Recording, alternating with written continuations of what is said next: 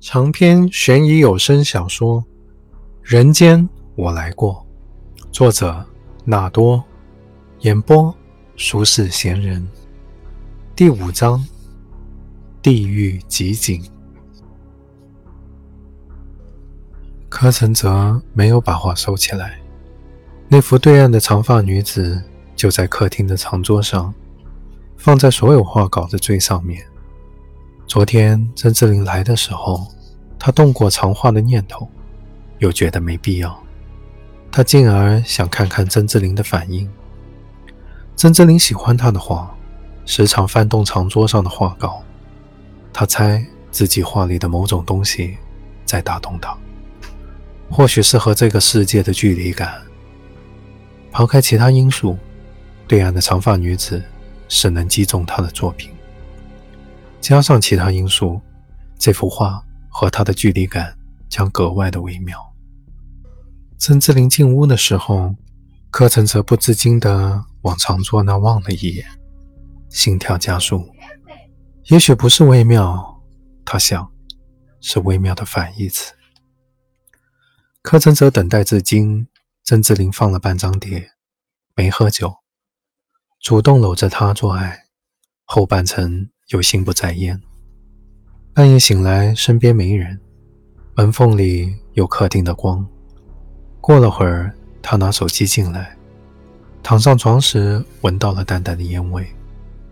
一直以来，曾志林带着某种不可捉摸的神秘，由此产生的距离感吸引着柯承泽，现在又让他难熬。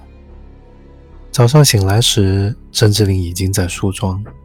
还不到九点半，柯承泽知道他通常的习惯是睡到中午。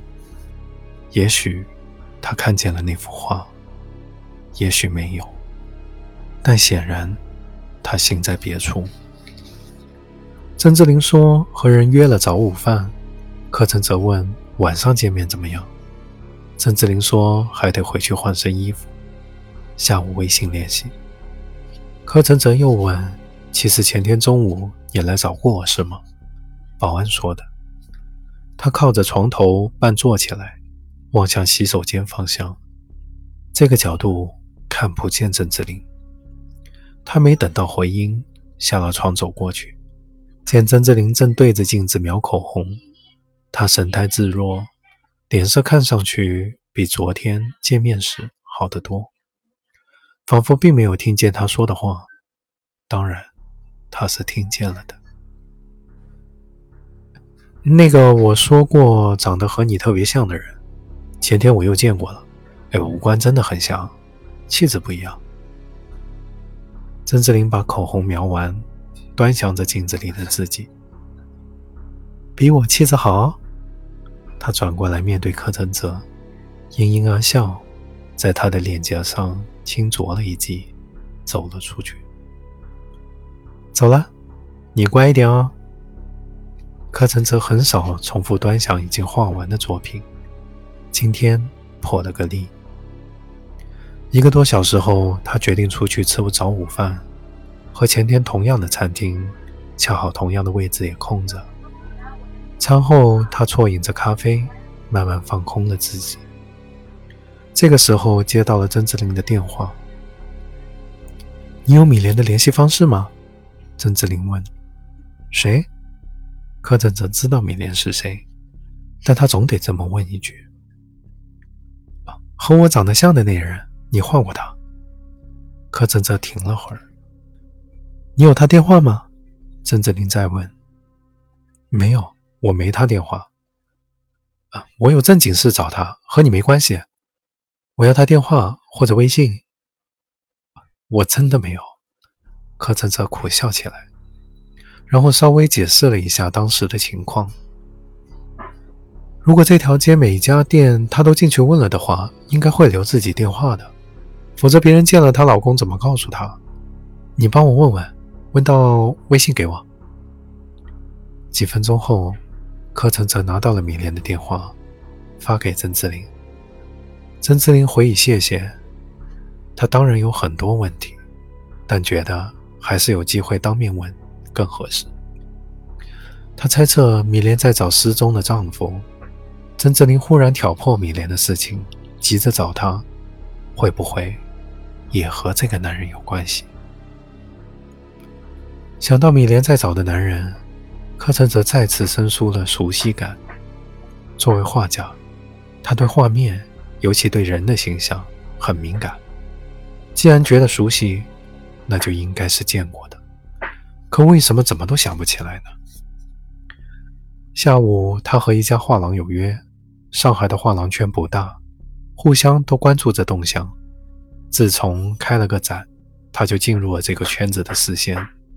对他感兴趣的似乎不少。这是家开了十多年的老牌画廊，在没落的商业街四川路的一栋老楼里，离外滩只一个街区。画廊在七楼，电梯来得很慢。狭小的轿厢里。还有一位同乘者，这位快递骑手和柯承泽分立两侧，不知为什么竟给了他一些压力。骑手在五楼出了电梯，但这压力一直延续着。电梯在七楼再次打开，柯承泽定了定神，走过走廊，推门进入画廊。画廊老板阿王已经在等着，引他先在画廊里转了一圈，在一些重点展品前停留。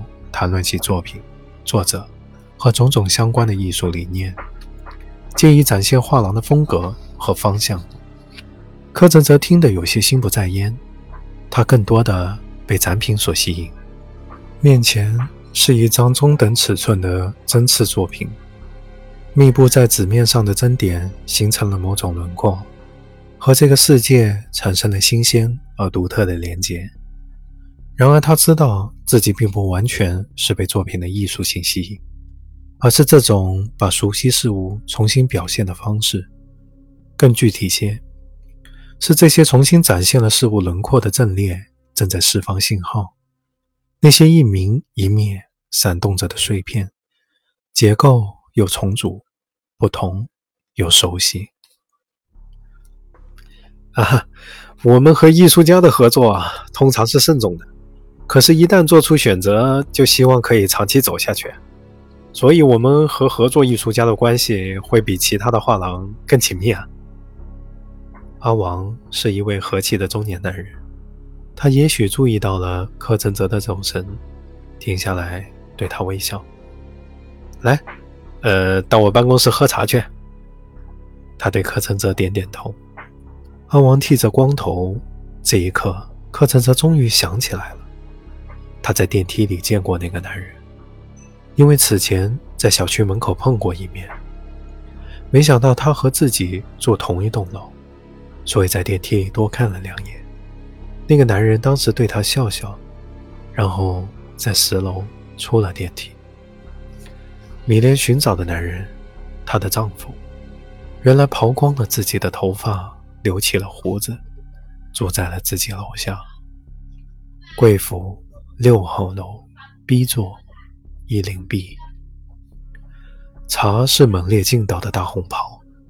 柯晨则端起小盏，一口饮尽，茶水直落入肚，浇在了他的好奇、兴奋、期待和惧怕上。